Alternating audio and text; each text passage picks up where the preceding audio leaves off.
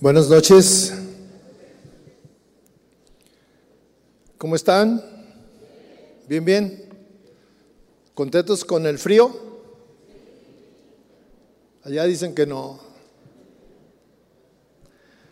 Yo creo que estamos bendecidos porque estaba viendo las noticias en otros lugares y ahí sí están fríos. Gracias a Dios por, por este tiempo, ¿verdad? Eh, fíjese que eh, platicando el otro día con una persona acerca de los tiempos precisamente y, cómo somos nosotros, hay cuatro estaciones en el año y todas son eh, de beneficio para nosotros mismos. Pero normalmente no estamos contentos con las cuatro cuando las vivimos. Si llueve, porque nos mojamos. Porque si hace frío, porque no podemos este, salir. Si hace calor, pues igual, este, bueno. Pero Dios es sabio y Él instituyó cuatro estaciones para que la disfrutemos. Amén. Quiero saludar a todos los que nos están sintonizando por medio, medios electrónicos. En esta noche eh, Vamos a tener una reunión de gratitud. Yo estaba preguntando al Señor, este, ¿cómo le pongo usted? Y el Señor, pues por ahí, por medio de, otra enseñanza que estuve escuchando, este, en lo que estaba mencionando el pastor, hablaba de gratitud y, y yo dije, pues sí, gratitud. Gratitud es la que debemos de tener por, por lo que estamos viviendo eh, el hombre ha instituido, no sé desde cuándo, este, estar poniéndole fechas. Y hay ciclos. Este, primero de enero inicia un ciclo, 31 de diciembre termina. Y, la verdad es que yo escuchaba hoy eh, la reflexión de un hermano y decía, no tiene nada de diferente el 31 que el día primero, es lo mismo. Sin embargo, son tiempos en los cuales nosotros debemos de dar gracias, en este caso, eh, porque ha pasado 365 días en los cuales hemos vivido de todo, ¿verdad? Hemos vivido de todo. De veras, yo hoy en la mañana le daba gracias al Señor y le decía, Señor, este año he vivido de todo, ¿sí? Como dijo el ranchero, de todo para no desear nada, ¿verdad? Entonces, así estamos nosotros y yo quisiera que antes de que iniciáramos con esto que el Señor me dio, yo quisiera que lo pusiéramos en las manos del Señor y le diéramos gracias por esta reunión, reunión de, eh, aunque nos estamos anticipando un poquito, de fin de año, este, démosle gracias.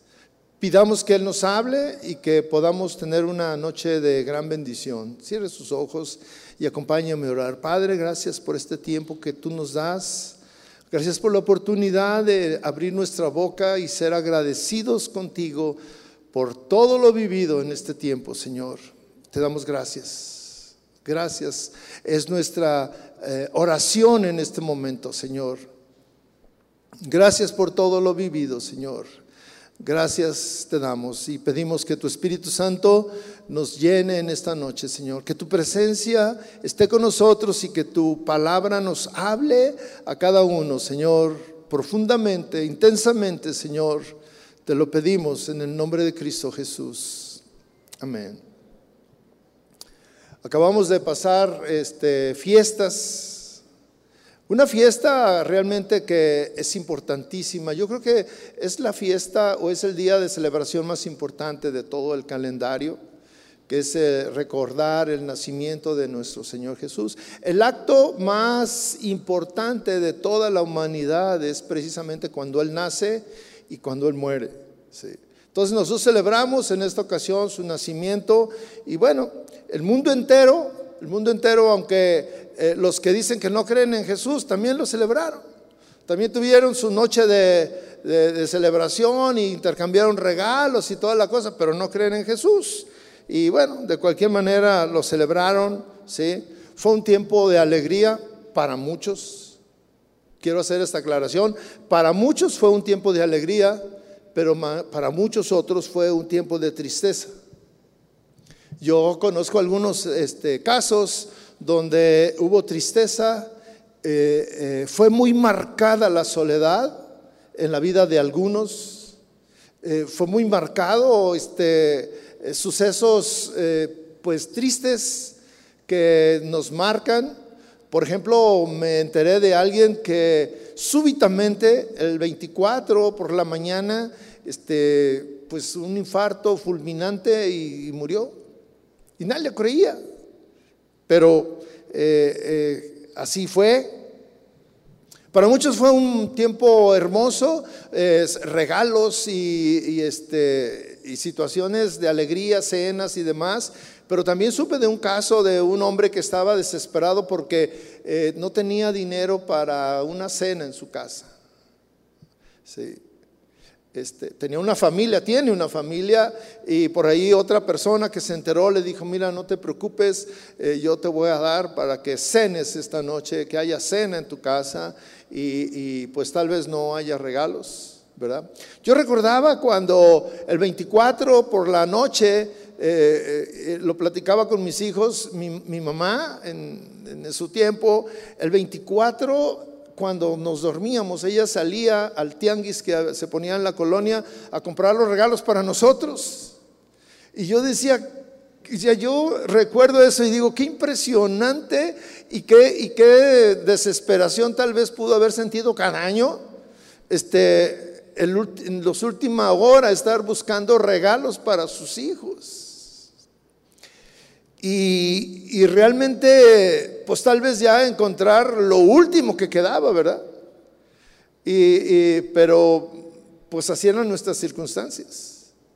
Tiempos de, de todo, ¿sí?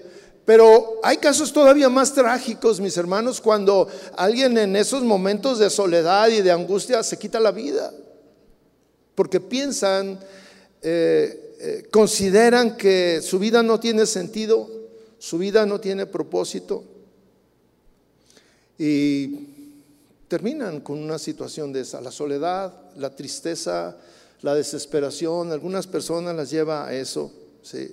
Estamos a dos días de que termine este año y, y para muchos es un tiempo de reflexión. ¿Qué hice en este año? Ha pasado un tiempo en el cual tal vez cuando iniciamos, este, iniciamos con muchas ganas, con muchos deseos de cumplir, de cambiar, de arreglar nuestra vida, nuestra situación, y ha pasado el año y, este, miramos hacia atrás y no ha pasado nada y seguimos en lo mismo.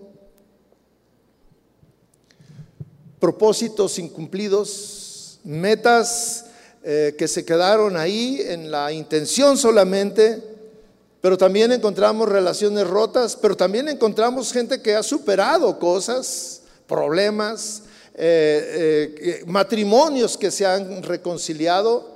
Este año ha sido de gran bendición, a pesar de que en algunos casos hubo pleitos y hubo divisiones y hubo de todo. Hablaba Toño de orar por, por una familia que está en problemas por una herencia.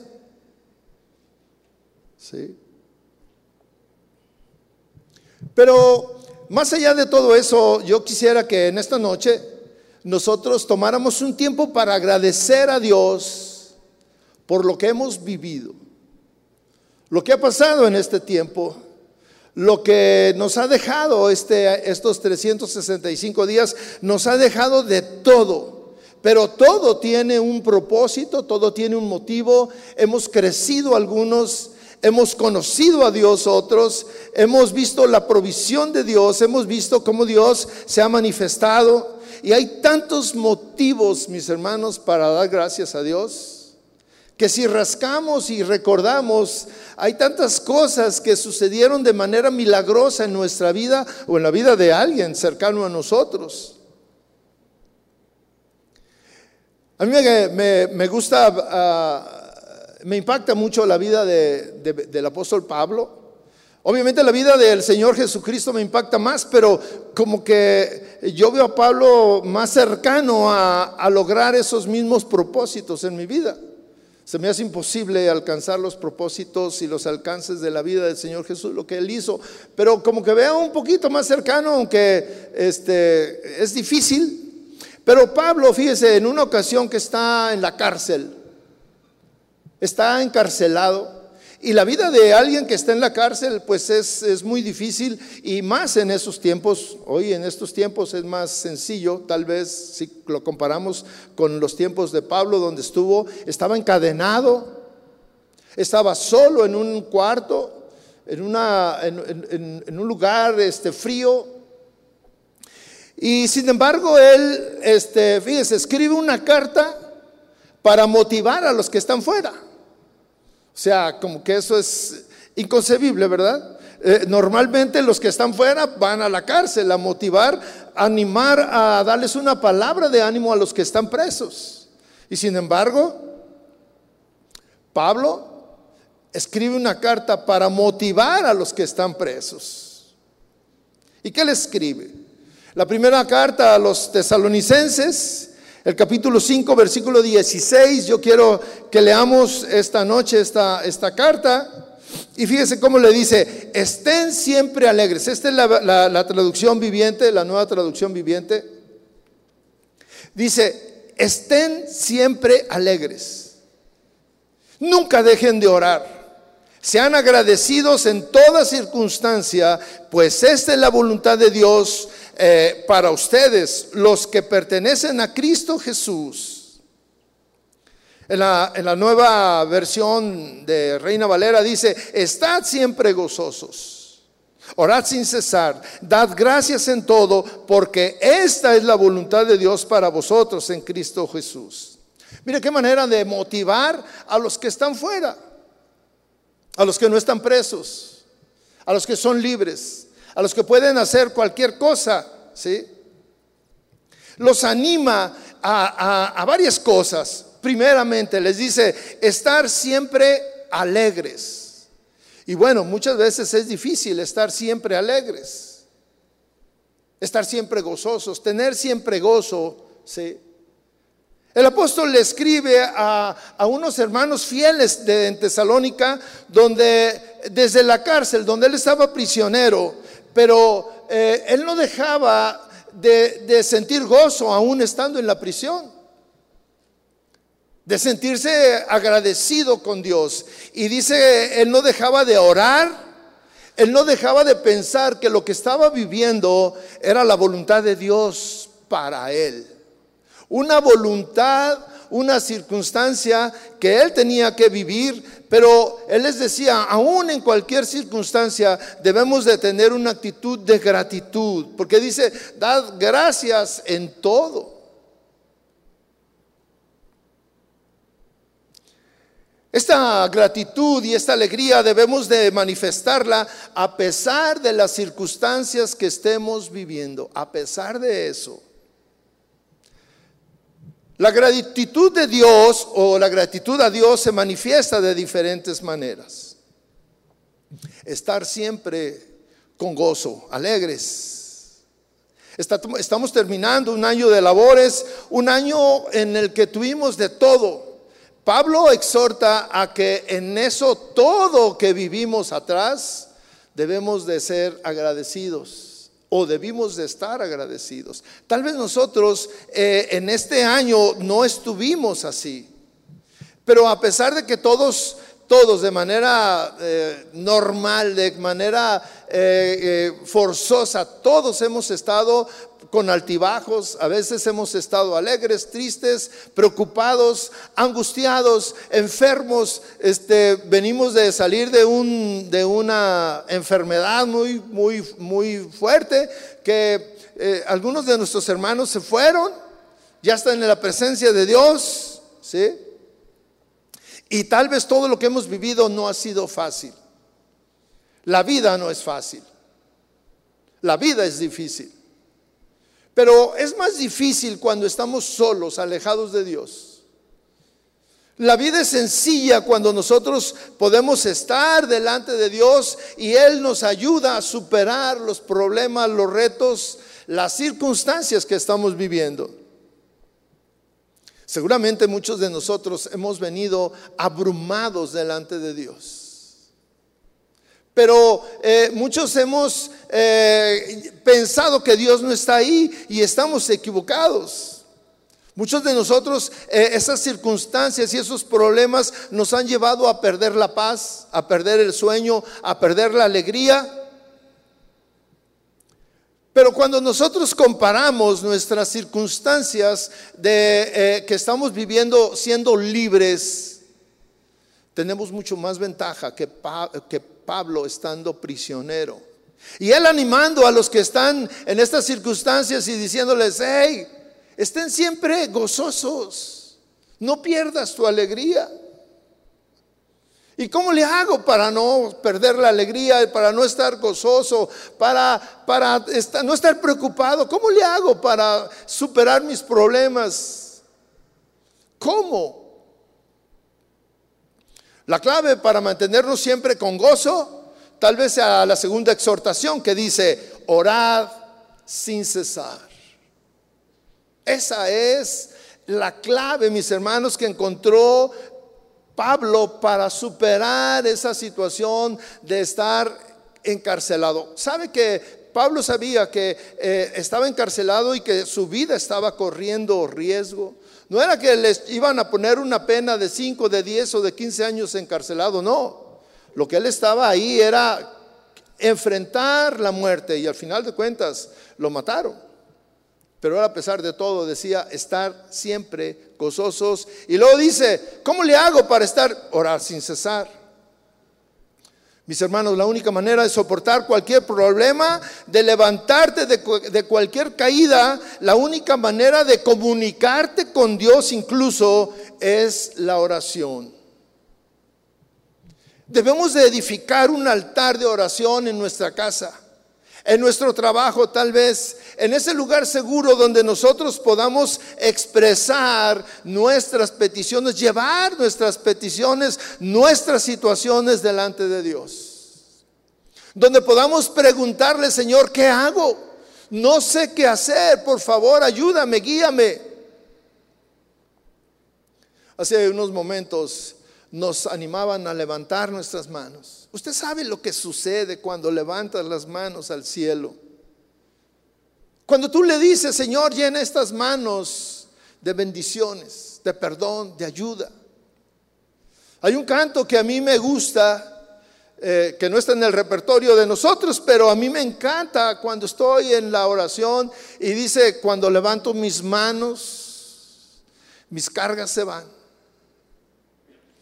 Cuando levanto mis manos, eh, el amor de Dios me llena. Cuando levanto mis manos, el Espíritu Santo está conmigo. ¿Cuántas veces tú doblas tus rodillas ahí en tu casa y clamas a Dios? Porque también la palabra de Dios dice que si su pueblo se humilla, si dobla sus rodillas y clama a Él, dice que entonces Dios estará con nosotros y nos va a ayudar.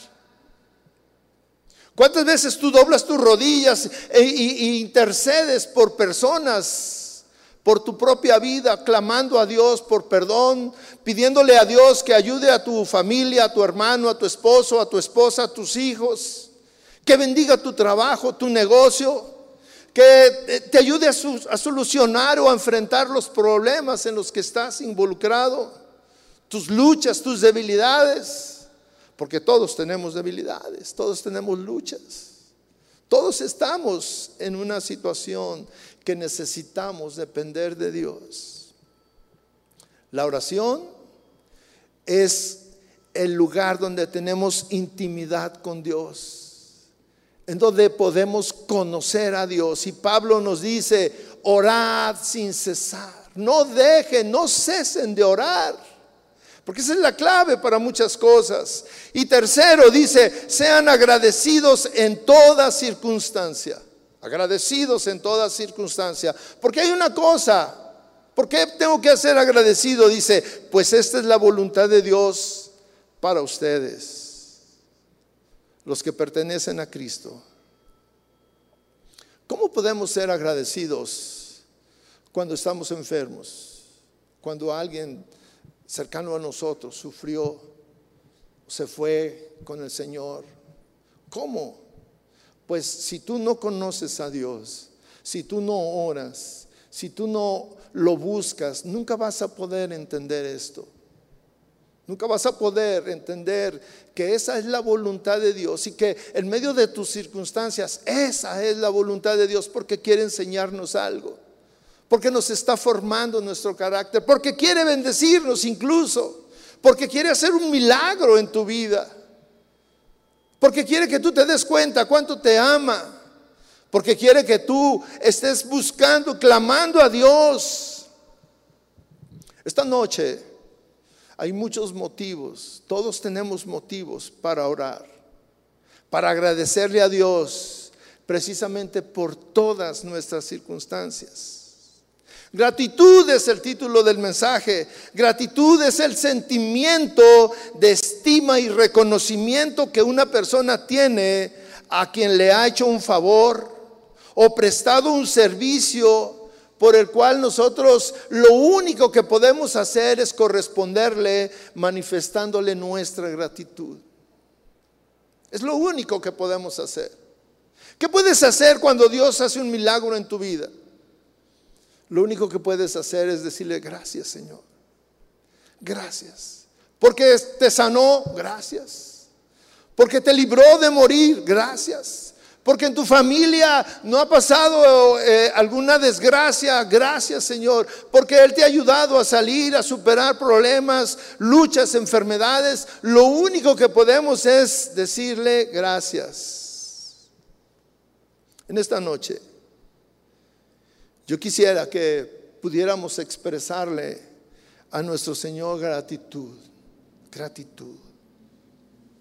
Porque reconocemos que todo lo que hemos vivido tiene sentido espiritual y que tiene un propósito por el que yo he vivido.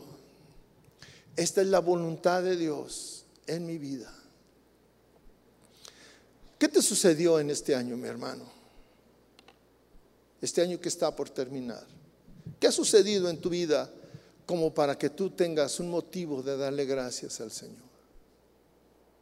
Yo quisiera que eh, nosotros pudiéramos pensar, hay muchas cosas por las cuales podemos darle gracias. Sucedieron cosas que nosotros consideramos que fueron malas, pero Dios no considera que fueron malas, tenía un propósito. ¿Cuál es el propósito por el que sucedieron? Dios quería enseñarnos, quería que tuvieras el amor que tiene que tuvieras que en medio de todo eso Él te ama y iba a ser un milagro.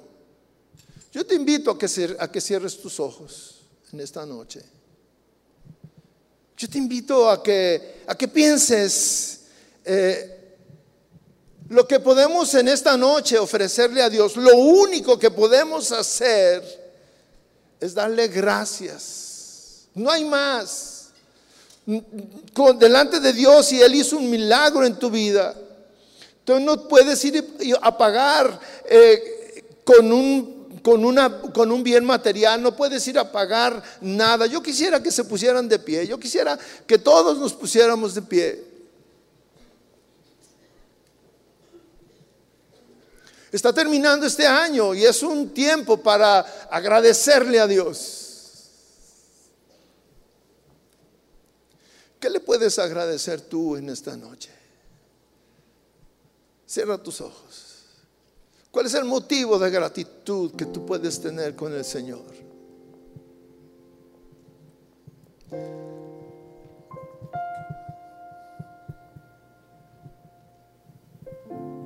Habla con Dios.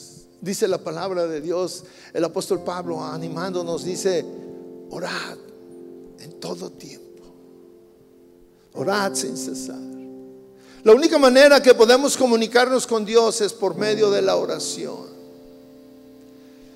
Y cerrando tus ojos, tú puedes darle gracias. ¿Por qué no levantas tus manos y, hablas con Dios y le dices, Señor, gracias? Gracias por mi vida. Gracias por mi trabajo. Gracias por mi esposa, por mi esposo, por mis hijos, por mis padres. Gracias Señor porque en este tiempo, en este año que está terminando, tú nos guardaste. Gracias Señor porque en algunos momentos tuvimos escasez, pero tú nos proveíste. Tuvimos enfermedad, pero tú nos sanaste. Si tú perdiste a alguien de tu familia, gracias Señor porque te lo llevaste, te la llevaste, pero está en tu presencia. Te conoce personalmente. Qué bendición, qué privilegio que está en tu presencia.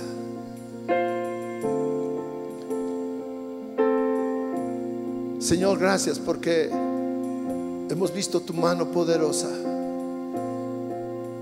ayudándonos, consolándonos. Señor, no tenemos otra cosa que hacer que darte más que nuestra vida y nuestra gratitud. Y en esta noche te decimos gracias, Señor.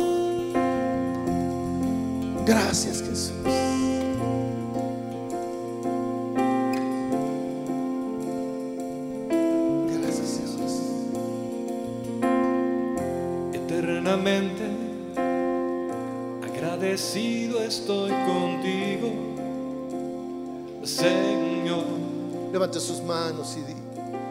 Expresa este ¿Cómo canto. pagarte? Me has dado más de lo que pido, Sí, Señor Jesús. Señor.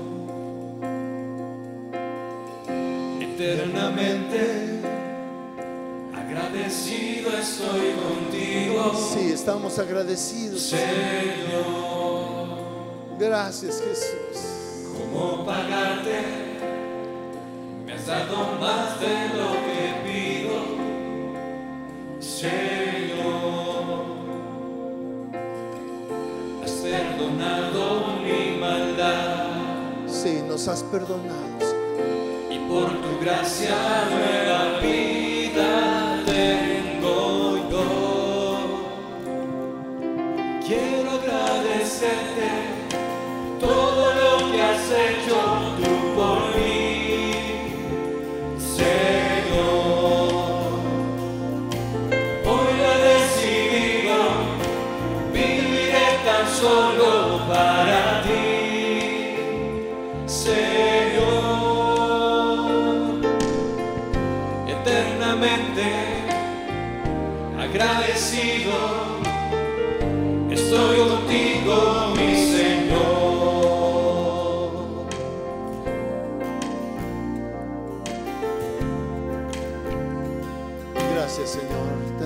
gracias en esta noche.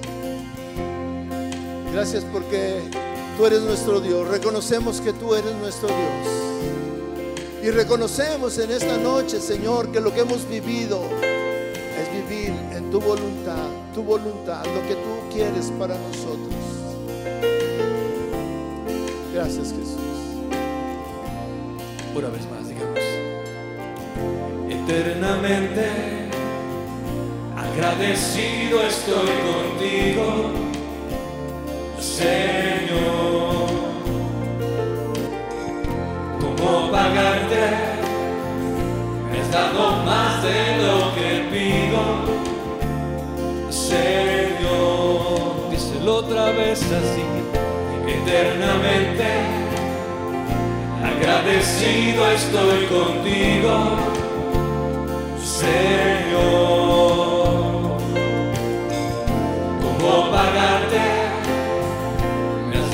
Más de lo que pido, Señor. Has perdonado, has perdonado mi maldad y muchas cosas más, Señor y por tu gracia nueva vida tengo yo. Levantemos las manos en alto y digamos fuerte, quiero agradecerte todo lo que has hecho tú por mí,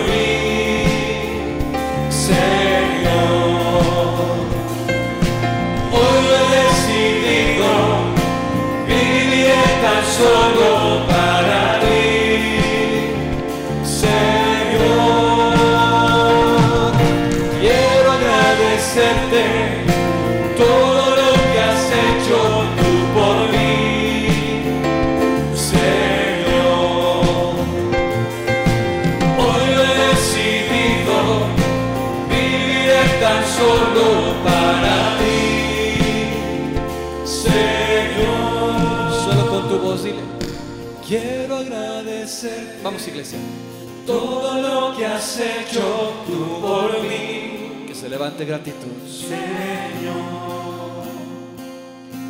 Hoy he decidido viviré tan solo para ti, Señor.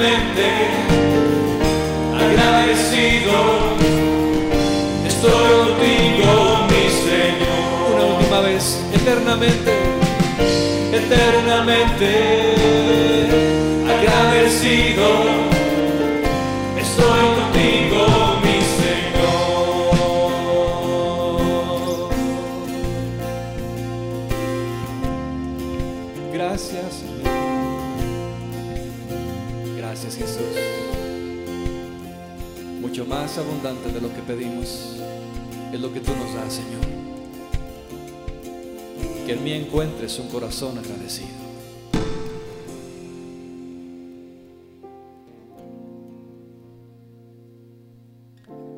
Gracias, Señor.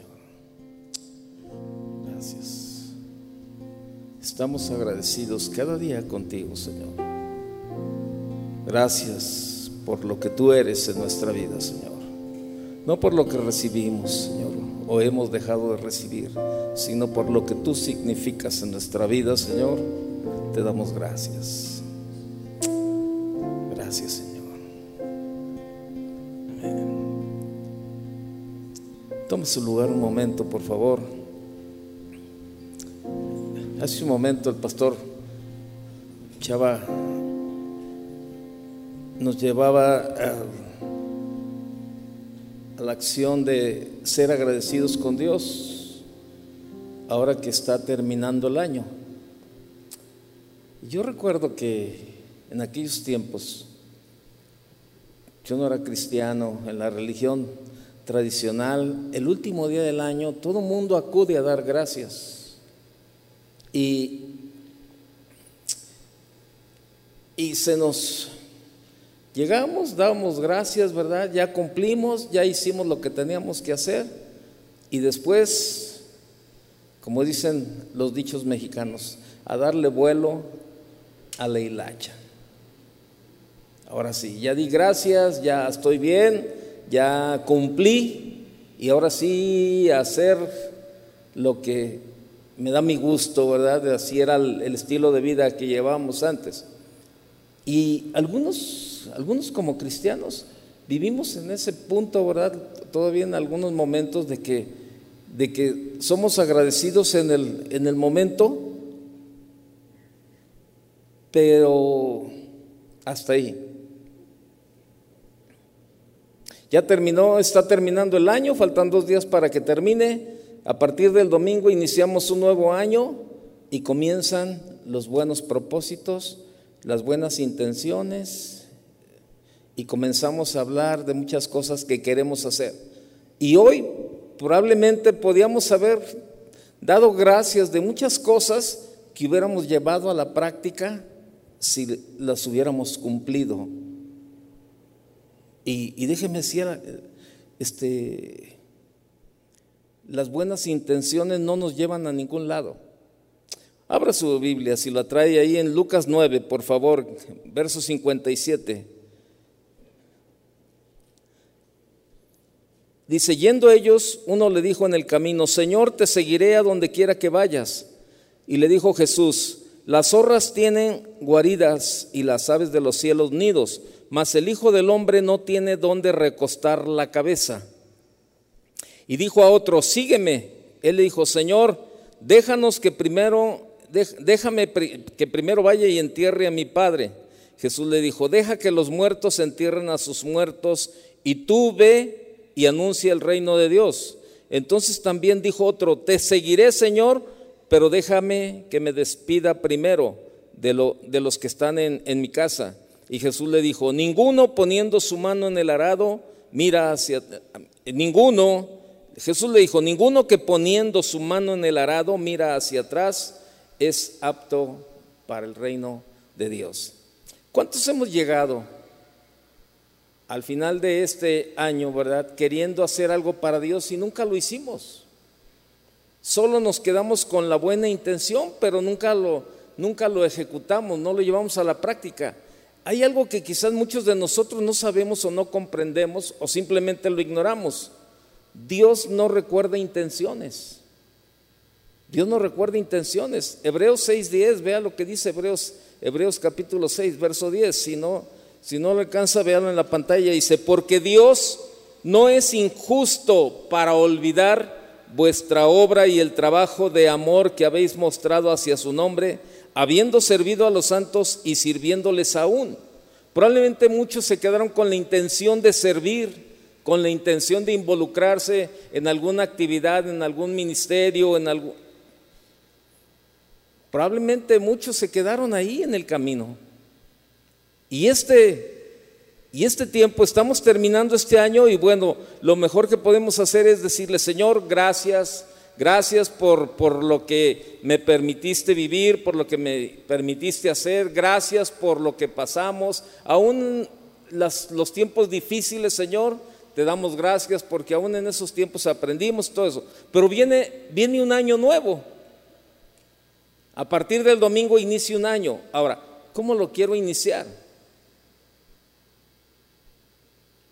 Dios no recuerda las intenciones. Dios premia obras, dice Primera de Corintios capítulo 3 en el verso 11 dice, porque nadie puede poner otro fundamento que el que está puesto, el cual es Jesucristo, y sobre este fundamento alguno edificare oro, plata, piedras preciosas, madera, heno, hojarasca, la obra de cada uno se hará manifiesta, porque el día lo declarará, pues por el fuego será revelada, y la obra de cada uno, cual sea, el fuego la probará si permaneciere la obra de alguno que sobreedificó, recibirá recompensa.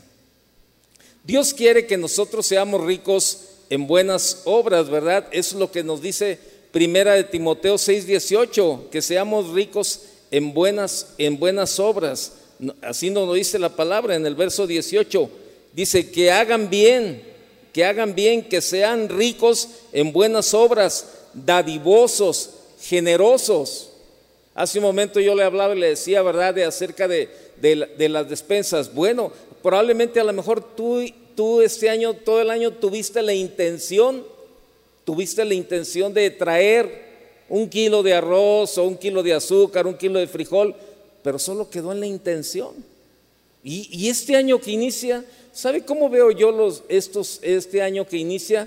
Un tiempo una oportunidad que Dios nos da para hacer todo lo que no hicimos en este año.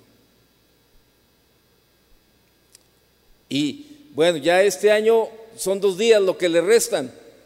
Pues ya lo que no hicimos en este año, pues en dos días ya termina el año y ya no lo hicimos en el 2022.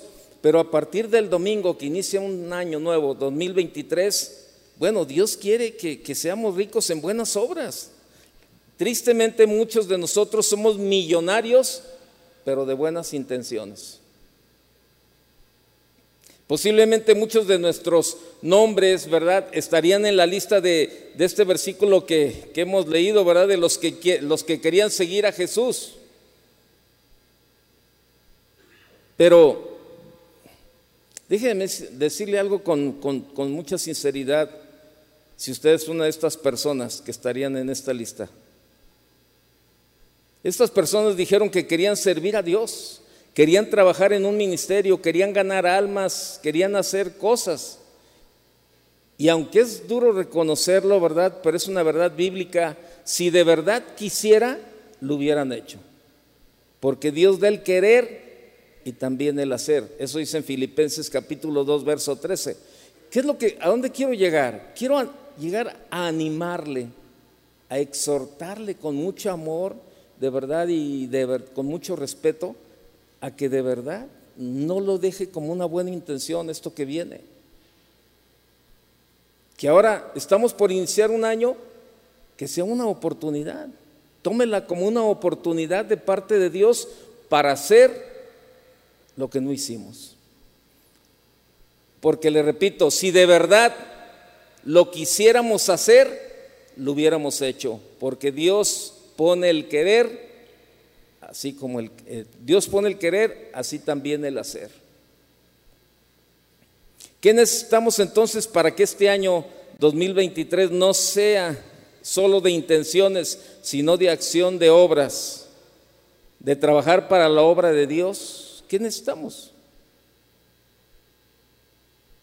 ¿Qué, necesitamos hacer? ¿Sabe? Tenemos verdaderamente que poner a Dios en el primer lugar en nuestra vida. Las tres personas del, pasaje que leímos ahí en Lucas, regrese por favor, las tres personas que leímos, ¿verdad? Eh, ahí vemos a tres personas que querían seguir a Jesús, pero no lo hicieron. Le llamaron Señor, pero solo lo llamaban así como un título de respeto porque en realidad no lo consideraban el Señor de sus vidas. En su palabra Dios, Dios nos, nos hace a muchos de nosotros ese reclamo. Vea lo que dice el, Lucas 6:46. Vaya Lucas 6:46, por favor. Dice el verso, ¿por qué me llamáis Señor, Señor, y no hacéis y no hacéis lo que yo digo? ¿Por qué me llamas Señor, Señor, y no hacéis lo que yo digo? Si Jesús fuera verdaderamente nuestro Señor, solamente estaríamos esperando recibir sus instrucciones, sus órdenes y estaríamos dispuestos a cumplir con sus peticiones, a atender el llamado.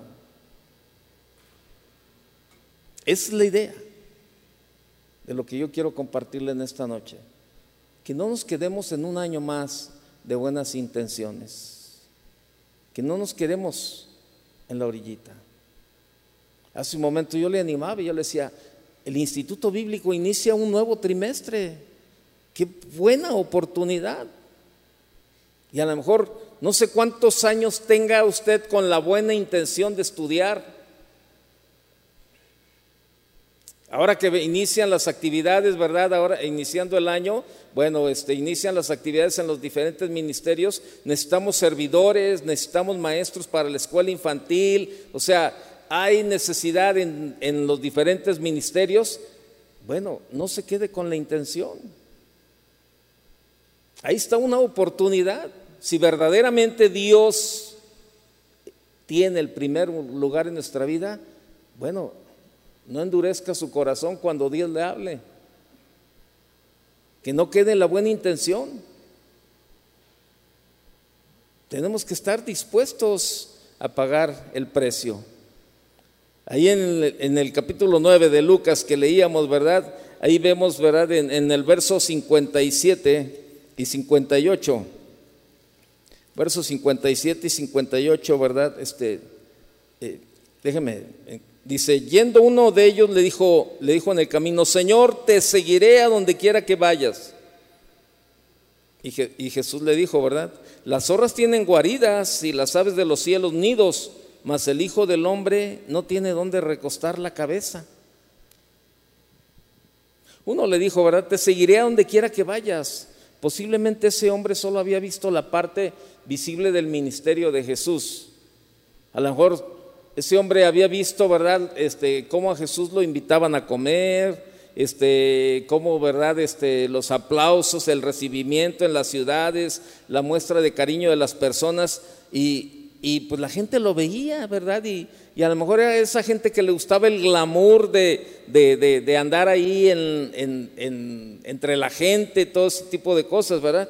Pero Jesús le habló de algo que quizás ese hombre no conocía, que quizás no había visto. El no tener dónde dormir, tener que dormir en el suelo, ser odiado por los religiosos, no tener nunca descanso porque el ministerio es lo primero, ¿verdad? Y a veces, de verdad, este, eh, A muchos les gustan los ministerios, les llama la atención a lo mejor, ah, yo, yo quiero ser pastor, yo quiero ser pastor, le, llama la atención el pastorado, pues le gusta predicar, les gusta que el título de pastor, ¿verdad? Les gusta el título de servidor, pero no les gusta el precio que hay que pagar de tiempo, de sacrificio, de esfuerzo, de críticas, de comodidad. Todo lo que queremos hacer, no solo ministerialmente hablando, sino también en nuestra familia, en nuestra vida, requiere pagar un precio para hacerlo. ¿Cuáles son tus propósitos para este año que viene? Un propósito de buenas intenciones. Y siempre es más, hasta muchas veces lo tomamos hasta como ya, ya como de burla, como de risa, como de, como de de broma esa parte, ¿verdad? De que, ay, pues este, a partir del lunes inicio la, dieta, porque el fin de semana la rompo, pero el lunes la inicio y todo llega el año nuevo y ahora sí, este, eh, comenzando el año nuevo y me voy a, y comenzamos a, tengo la intención de, de hacer deporte, tengo la intención de de, orar, tengo la intención de leer la Biblia, tengo la intención, tengo la intención, tengo la intención. Y llegamos al 29 de diciembre como el día de hoy y nos quedamos en la pura intención nada más.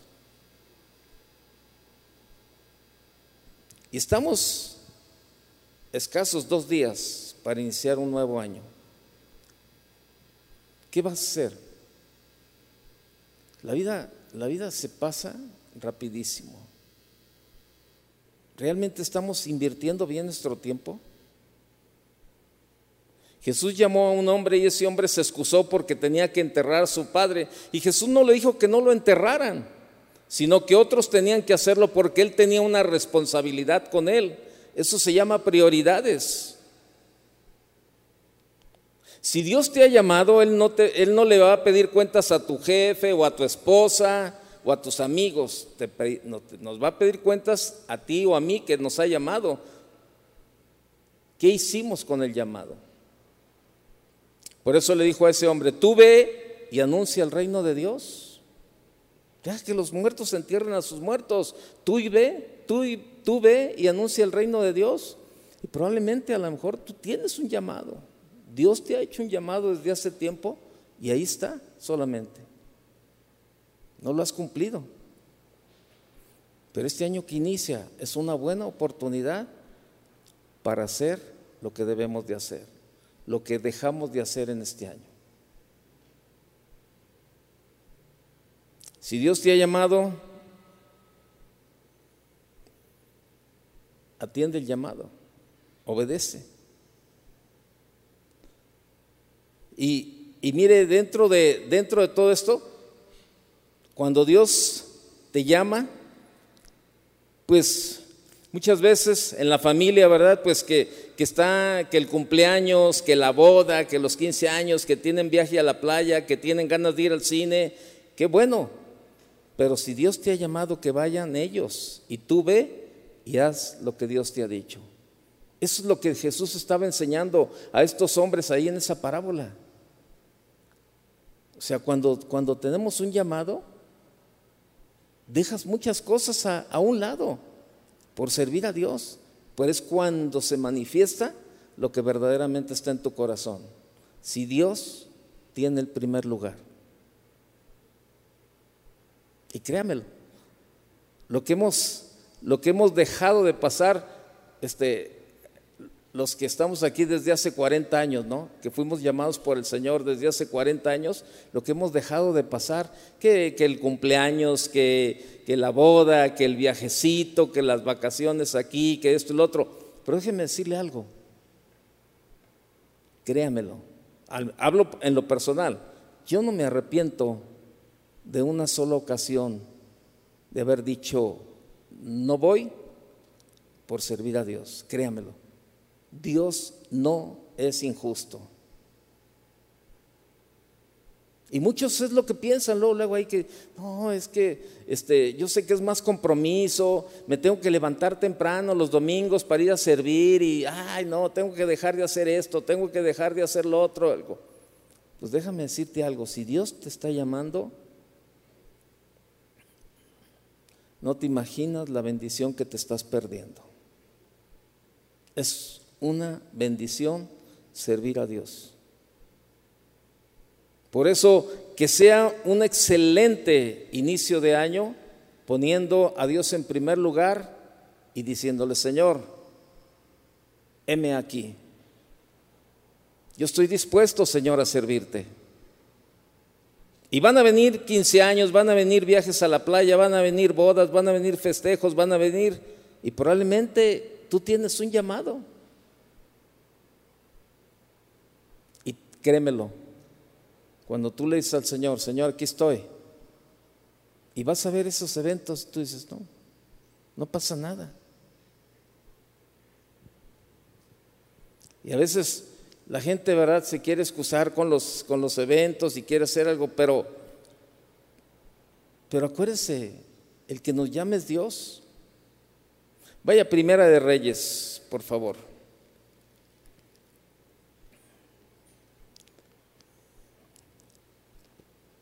A veces viene la gente, ¿verdad? Este, y ay, es que, pastor, es que tengo cosas que hacer. Pastor, es que, ay, es que mi familia tiene una salida. Pastor, y esto, y pastor, lo otro. En Primera de Reyes, capítulo 19. Pero ¿sabes qué? Te voy a decir algo. El llamado te lo hizo, te lo hizo Dios, no el pastor. Y ahí, y con Dios es con el que tenemos nosotros que arreglar las cosas. Partiendo él de allí, dice, halló a Eliseo, hijo de Safat, que araba con doce yuntas delante de sí, y él tenía la última. Y pasando Elías por delante de él, echó sobre él su manto. Entonces, dejando él los bueyes, vino corriendo en pos de Elías y dijo, te ruego que me dejes besar a mi padre y a mi madre, y luego te seguiré. Y él le dijo, ve, vuelve, ¿qué te he hecho yo? En otra versión le dice, ¿verdad? Este, permítame usted despedirme de mi padre, de mi madre, con un beso, dijo él, y luego le, luego le seguiré. Y, y Elías le dice, anda, ve, yo no, yo no te lo voy a impedir. Yo no te lo voy a impedir. Tú sabes la responsabilidad que tienes.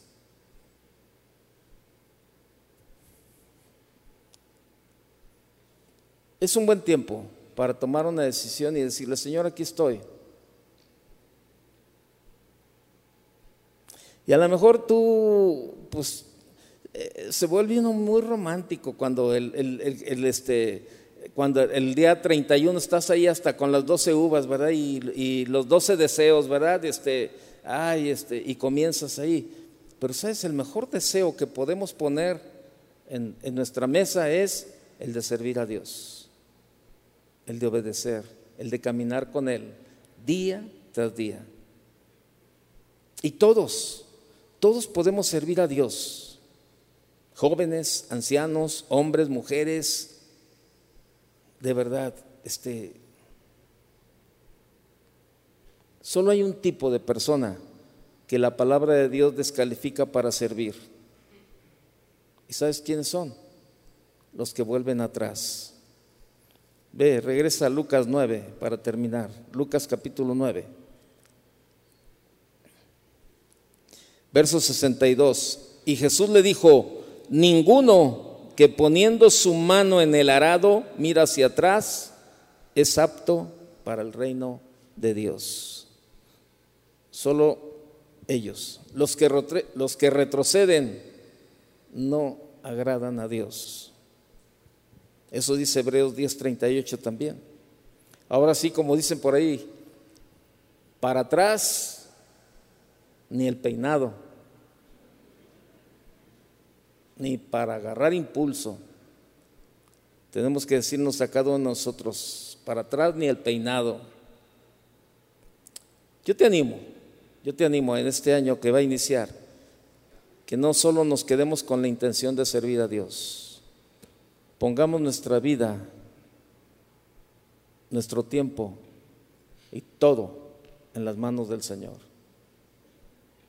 Si tú estás dispuesto a aceptar este reto, decirle, Señor, heme aquí, yo quiero aprovechar este año y los años que me permitas vivir haciéndolo mejor, sirviéndote. Si tú estás dispuesto, ponte de pie. Si tú dices, yo acepto el reto, levanta tus manos y dile, Señor, aquí estoy. Si hay algo en lo que yo te pueda servir, aquí está mi vida, Señor. Aquí está mi tiempo. Aquí está todo lo que tú has depositado en mí. Yo lo pongo a tu servicio, Señor. Yo quiero iniciar este nuevo año, Señor, haciendo lo mejor, poniendo mi vida, mi tiempo, eh, todo lo que tú me has dado, Señor, poniéndolo a tu servicio, Señor. Yo sé que no solamente te sirvo aquí adentro en la iglesia, sé que el primer lugar donde tengo que poner lo que tú me has dado, mi vida, mi tiempo, mis capacidades, todo es en mi familia, Señor. Y yo quiero comenzar este año, Señor, sirviendo a mi familia, sirviéndote a ti, sirviendo mi trabajo, en todo lo que yo haga, Señor, que se refleje que tú eres el Señor de mi vida, Señor. Gracias por la oportunidad. Sabemos que tú eres un Dios de oportunidad, Señor. Y cada año, Señor, cada año que termina, Señor, estamos agradecidos. Pero también cada año que inicia es un tiempo de oportunidad que tú nos das. Señor, no queremos desperdiciar. Queremos darte la mejor respuesta, Señor, a ti. Aquí está mi vida, Señor. Tómala. Tómala, Señor. Yo hago un compromiso en esta noche de servirte a donde tú me quieras llamar. Padre, en el nombre de Jesús, aquí estamos. Sigue tú platicando con el Señor y tú dile, Señor, úsame mientras cantamos. Gracias.